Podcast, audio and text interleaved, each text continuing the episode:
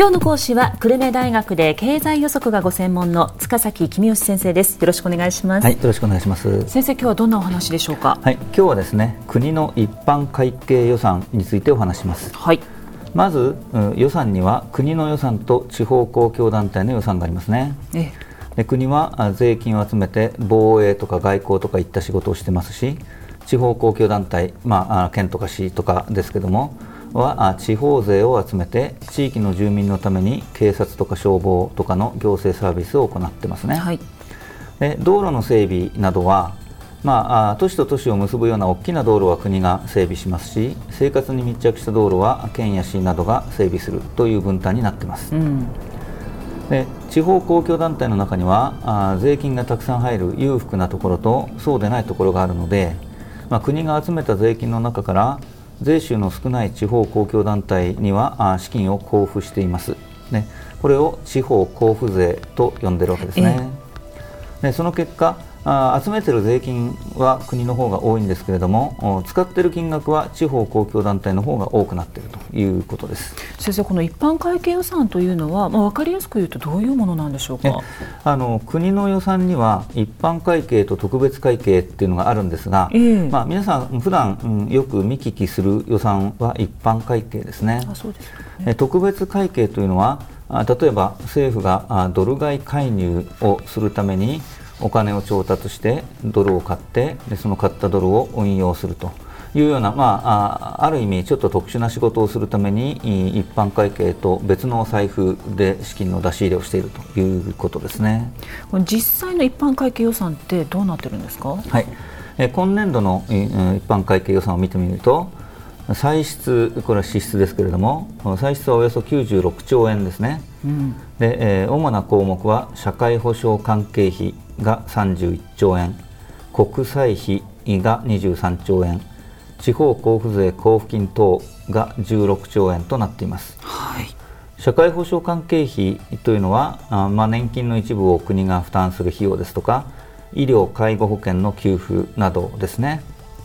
国債費というのは国債の利払いと償還のための費用で、まあ、要するに過去の借金に対する出費ですね。そうですねで地方地方交付税交付金は先ほど言いましたように税収の少ない地方公共団体に対して国から交付する資金のことですね。はいまあ、もちろんこれ以外にもいろんな歳出ありますけれども公共事業とか科学技術関係とか防衛費などが主な項目となっています。はいで警察とか消防とか学校関係の歳出は主に地方公共団体が行ってますので国の一般会計予算にはそんなに大きくは出てこないんですけれども、まあ、例えば国立大学の運営費用は国の一般会計予算から出てるわけですね。社会保障関係費は高齢化に伴って年金や医療関係の支出が増えていきますのでほぼ自動的に増加を続けていますで、えー、国の借金の残高が増え続けているのでその元利払いである国債費もほぼ自動的に増加を続けています。でその結果科学技術関係とか防衛関係とか公共投資などの歳出が予算全体に占める割合というのは長期的にだんだん低下をしてきているということですね。この予算の金額というのは前の年と比べて増えてるんですか？えあの昨年度の当初予算と比べると歳出が3兆円ぐらい増えてますね、うん、3兆円。えで主なところでは社会保障関係費が1兆円国債費が1兆円といったところですね、はい、で昨年度はあ5.5兆円の補正予算が組まれていますけれども昨年度の補正予算に盛り込まれた公共投資などが実際に行われるのは今年度に入ってからですのでその意味では今年度の歳出は実質的には昨年度よりかなり大きいということができるでしょう。なるほどこれはまあ今年度から消費税が引き上げられたことで景気が悪くなっちゃたまらないということで景気対策という意味合いが大きくなっているものですね。先生が今お話しいただいた政府の歳出というのは支出のことになりますよね、ね。はい、収入の方はどうなってるんですか、はい、えー、まあ歳入ですね、えー、こちらも96兆円となっていて歳出と同じ金額です。ただこれはあの偶然同じなわけじゃなくて、えー、えー、歳入と歳出が同じになるように、えー、逆算して、えー、予算を作っていてで足りない分はあ国債を発行しようということになっているわけですね。はい。えー、歳出96兆円に対して税金などの収入は55兆円ですから41兆円だけ、えー、足りないというのが今年度の一般会計予算の姿です。はい。まあ、随分借金に頼っている予算だなっていうことですけれども、えー、これでも、まあ、昨年度の当初予算と比べると借金の部分が4兆円も減っているということですね、うん、まあ、減ってる収因は今年度から消費税の税率が引き上げられたことですけれども、まあ、景気の回復によって税金が増えている部分も大きくなってますと。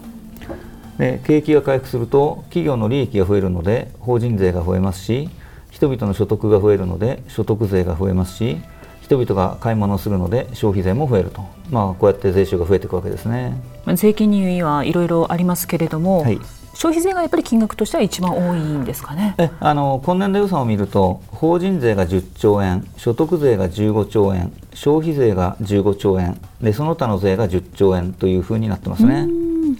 で、えー、予算に載っている税収の額というのは政府による税収の予測なわけですけれども、これが昨年度より7兆円ほど増えています。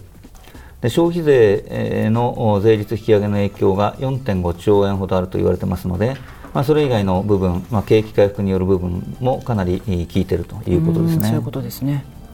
で実際には税収はもう少し増えるかもしれません。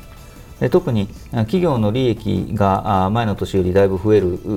とすると法人税が大きく増えるかもしれませんね。うんでそうなるかどうかは景気次第ですが、まあ、消費税率を引き上げても景気は拡大を続けるというのが多くの人々の予想ですから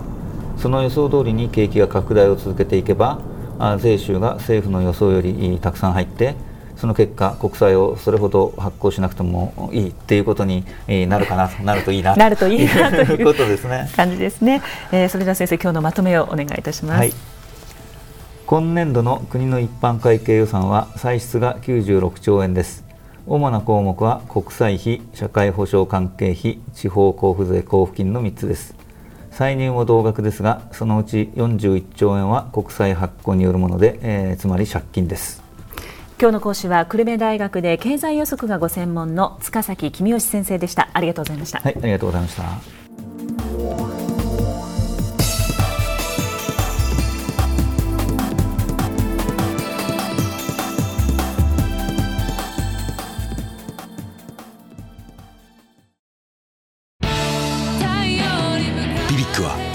州で生まれ